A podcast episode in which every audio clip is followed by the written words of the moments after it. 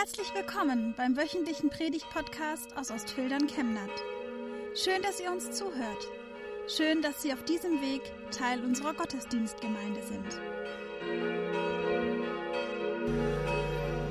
Liebe Gemeinde, eine ganze Weile saßen Sie nun schon so im Wohnzimmer.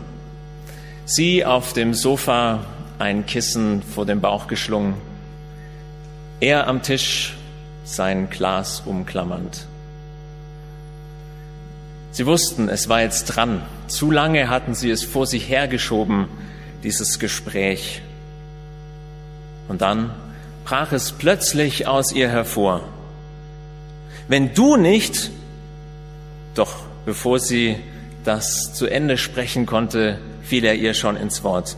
Ach komm, hör doch auf, das muss ausgerechnet du sagen. Das ist nicht fair.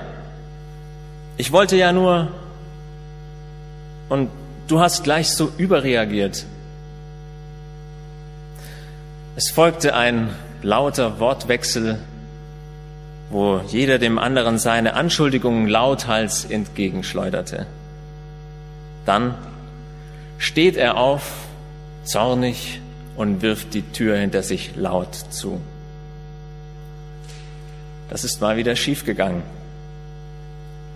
In guten wie in schlechten Tagen. Ja, dieser Bund. Aber wie, wenn die Verletzungen so tief gehen wie die verschüttete Liebe? Wie kann da ein Neuanfang gelingen?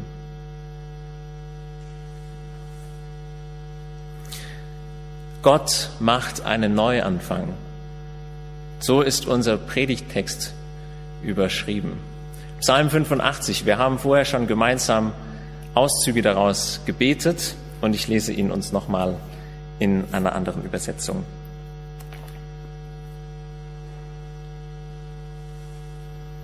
Herr, du hast dein Land wieder lieb gewonnen und das Schicksal Jakobs zum Guten gewendet.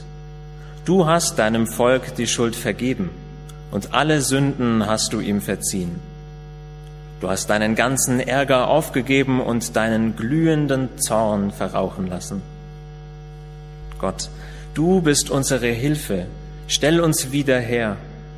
Sei nicht länger so aufgebracht gegen uns. Willst du denn für immer auf uns zornig sein? Soll dein Zorn noch ausgedehnt sein von der einen Generation auf die andere? Willst du uns nicht wieder neues Leben schenken? Denn dann wird sich dein Volk über dich freuen. Herr, lass uns doch deine Güte erfahren. Wir brauchen deine Hilfe, gib sie uns. Ich will hören, was Gott zu sagen hat. Der Herr redet vom Frieden. Er verspricht ihn seinem Volk und seinen Frommen, doch sie sollen nicht mehr zurückkehren zu den Dummheiten der Vergangenheit. Ja, seine Hilfe ist denen nahe, die zu ihm gehören. Dann wohnt seine Herrlichkeit wieder in unserem Land. Güte und Treue finden zueinander, Gerechtigkeit und Frieden küssen sich. Treue wächst aus der Erde empor, Gerechtigkeit scheint vom Himmel herab. Auch schenkt uns der Herr viel Gutes, und unser Land gibt seinen Ertrag dazu. Gerechtigkeit zieht vor ihm her und bestimmt die Richtung seiner Schritte.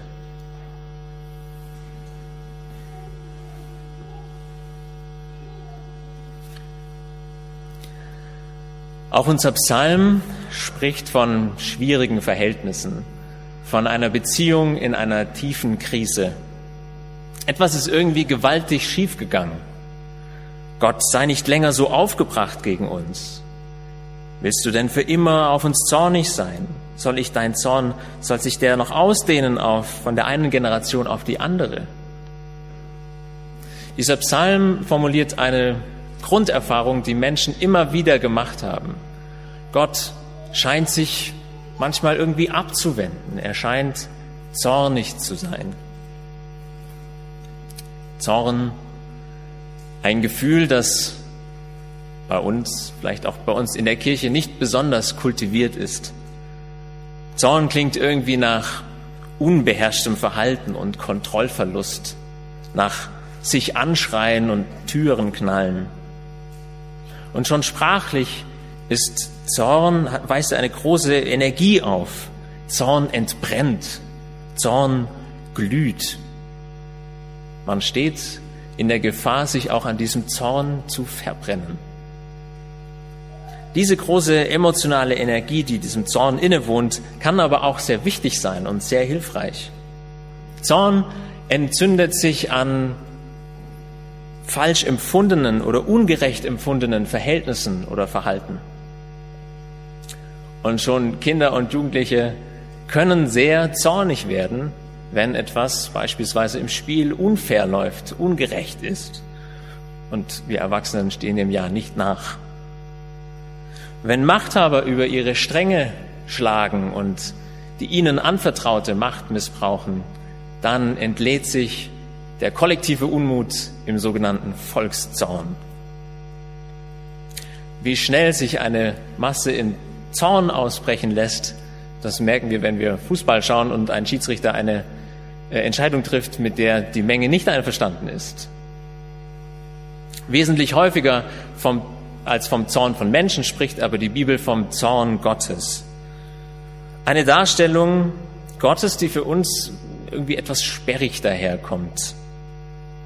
In unseren modernen Augen scheint es Gott nicht besonders gut anzustehen, zornig zu sein. Es klingt irgendwie ein bisschen kleinlich für den Herrscher der Welt. Wenn wir die, also wenn die Bibel aber vom Zorn Gottes spricht, soll das Gott nicht als ähm, unbeherrschten Choleriker darstellen.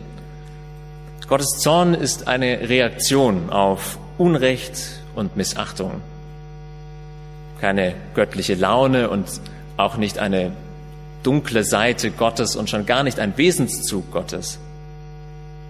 Im Neuen Testament wird es für uns etwas sichtbarer. Gott ist ein Gott der Liebe. Oder im ersten Johannesbrief heißt es, Gott ist Liebe. Gott ist nicht ein Gott des Zorns und die Aussage, Gott ist Zorn, wäre biblisch eine unmögliche Aussage. Daher ist es also hilfreich, den Zorn Gottes von seiner Liebe her zu verstehen. Gott ist zornig um seiner Liebe willen. Er ist zornig, um seiner verratenen Liebe neu Geltung und Nachdruck zu verschaffen. Zorn also als Mittel zum Zweck.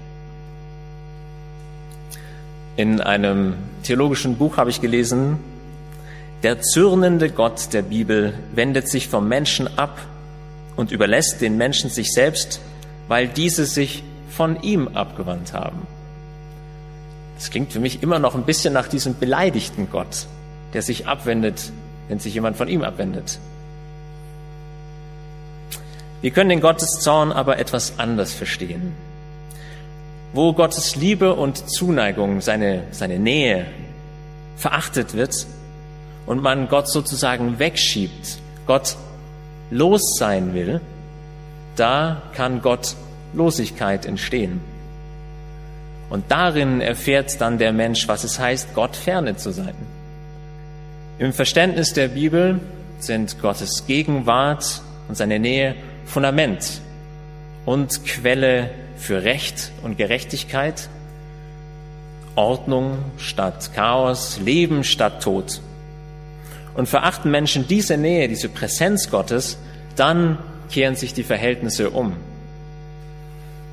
Ohne Gott als Lebensfundament ist Ungerechtigkeit statt Recht, Chaos statt Ordnung und Tod statt Leben. Auf diesem Hintergrund können wir vielleicht auch die dramatischen und apokalyptischen Worte aus, dem, aus der Schriftlesung besser verstehen, aus dem Lukasevangelium, wo Vernichtung und Feuer vom Himmel fällt. Über die Gottlosigkeit, wo Gott nicht mehr ist von Sodom, bricht eben das Chaos herein. Da ist das, was Gott fern ist, da ist Tod statt Leben und Chaos statt Ordnung. Dort, wo Gott dem Grund des Lebens der Raum genommen wird, ist Leben nicht mehr möglich. Und darum geht es Gott. Es geht um Leben, nicht um ein Überleben irgendwie, sondern um ein Leben, in dem Güte und Treue zueinander finden, sich Gerechtigkeit und Frieden küssen. Das ist die Hoffnung. Ohne Gerechtigkeit kein Friede und ohne Friede auch keine Gerechtigkeit. Wie sehr diese beiden zusammenhängen, das habe ich von zwei Freunden von mir gelernt aus dem Irak und aus Syrien. Wir haben uns, in, als ich in Leipzig studiert habe, in der katholischen Hochschulgemeinde kennengelernt. Und in Leipzig wird am 9. Oktober der friedlichen Revolution gedacht. Seit 1982 kamen dort Menschen zusammen in der Nikolaikirche, um für Frieden und für Menschenrechte zu beten. Und sieben Jahre später, am 9. Oktober 1989 dann, überwanden 70.000 Menschen ihre Angst, ihre Angst vor Repression und vor der Geheimpolizei und sind auf die Straße gegangen, um für Gerechtigkeit einzustehen. Es ist ein Schlüsseltag geworden in der deutschen Geschichte und für den Niedergang des Unrechtsstaates DDR. Nun ging ich also mit meinen beiden Freunden auch zu dieser, zu diesem Friedensgebet in der Nikolaikirche. Und es war eine besondere Erfahrung für mich, mit Freunden für den Frieden zu beten, in deren Heimatländer Krieg herrscht, die vor dem Krieg sogar geflohen sind. Wir sprachen lange über Protest und über Frieden und ich fragte dann, wann Sie meinen, wann der Krieg im Nahen und Mittleren Osten denn eigentlich mal ein Ende haben kann. Und da sagte mein Freund aus Syrien zu mir, weißt du, Jonathan, Frieden wird es bei uns erst geben, wenn keiner mehr vom Krieg profitiert. Frieden wird es erst geben, wenn keiner mehr vom Krieg profitiert. Und bei diesem Satz, da keimte er in mir auf.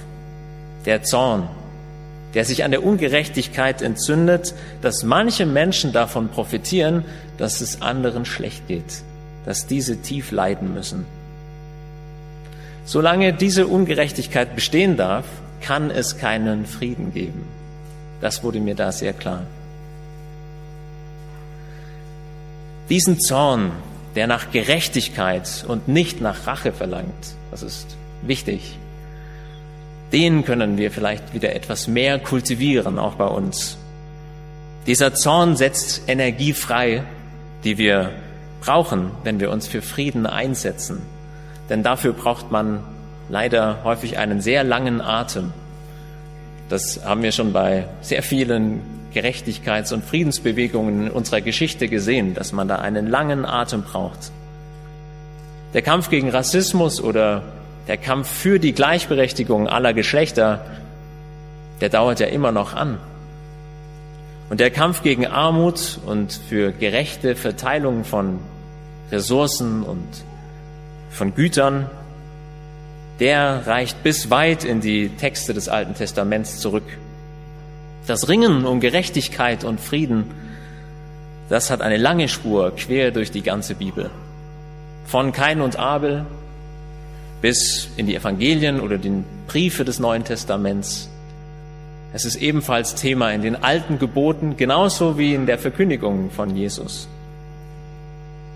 Um einen nachhaltigen Frieden zu erlangen, braucht es also Gerechtigkeit. Aber Gerechtigkeit, die nicht einfach sagt, ja, jetzt reicht's, Schwamm drüber und jetzt machen wir mal weiter wie bisher oder wie wenn nichts gewesen wäre.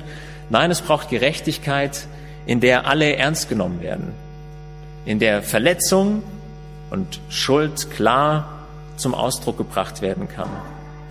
Gerechtigkeit, die den Konflikt nicht scheut und Frieden vor Augen hat, den sie erreichen will. Und wie sieht jetzt so ein Friede aus? Ich will hören, was Gott zu sagen hat. Der Herr redet vom Frieden, heißt es in unserem Psalm. Güte und Treue finden zueinander. Gerechtigkeit und Frieden küssen sich. Güte und Treue. Frieden. Shalom, der hebräische Begriff, der da steht, der meint nicht nur kein Krieg, sondern viel mehr. Es ist ein Leben in Würde und in Freiheit. Ein Leben, das Beziehungen ermöglicht und dass die Liebe, die eigentlich da ist, dass diese Liebe auch gelebt werden kann. In diesem Frieden wird dann all das Unrecht aufgenommen und aufgehoben. Die biblischen Texte sagen uns, dass dieser Friede noch aussteht, dass wir doch darauf warten, aber dass er auch schon heute hier erfahren werden kann. Und zwar dann, wenn wir uns für Gerechtigkeit einsetzen und wenn wir Frieden stiften.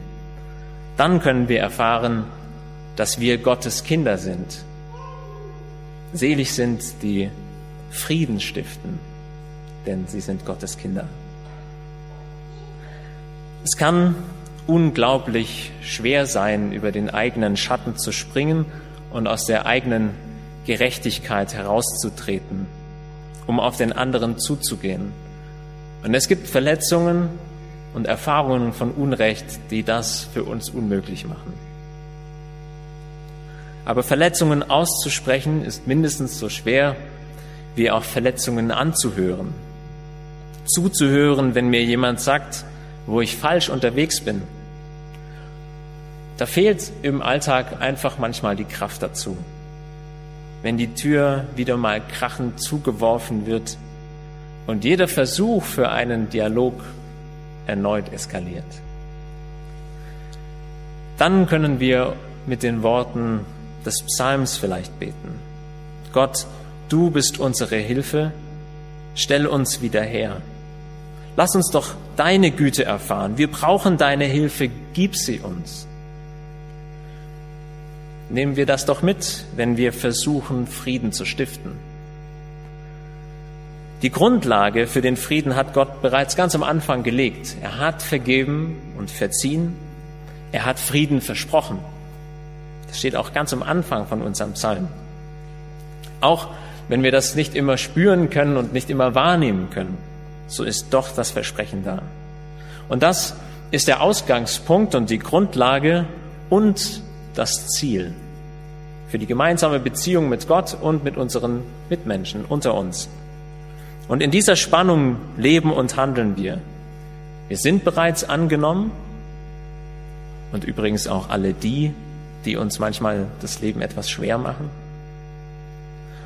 Und gleichzeitig müssen wir immer wieder üben, Frieden zu stiften, der Ausgangspunkt ist die Liebe. Und darum entzündet sich der Zorn, wie auch in unserem Psalm, wenn diese Liebe, die Beziehung gefährdet ist und bringt auf den Tisch, was verletzt, was ungerecht ist.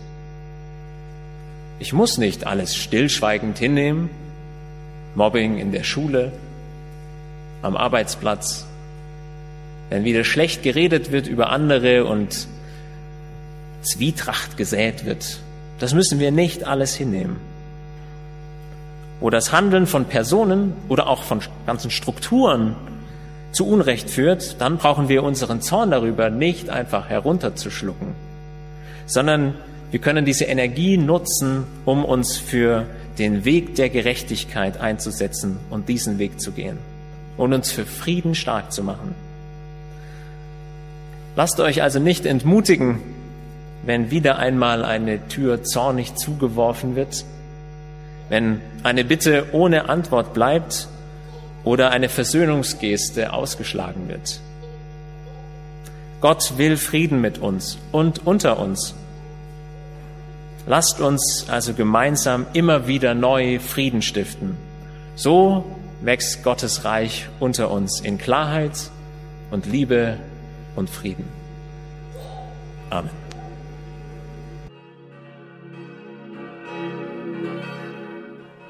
Wir wünschen eine gute und gesegnete Woche und hoffen, dass Sie nächste Woche wieder dabei sind oder wir dich beim nächsten Mal im Gottesdienst vor Ort sehen. Weitere Infos zur predigenden Person und zu den Angeboten unserer Kirchengemeinde findet man auf unserer Homepage chemnat-evangelisch.de.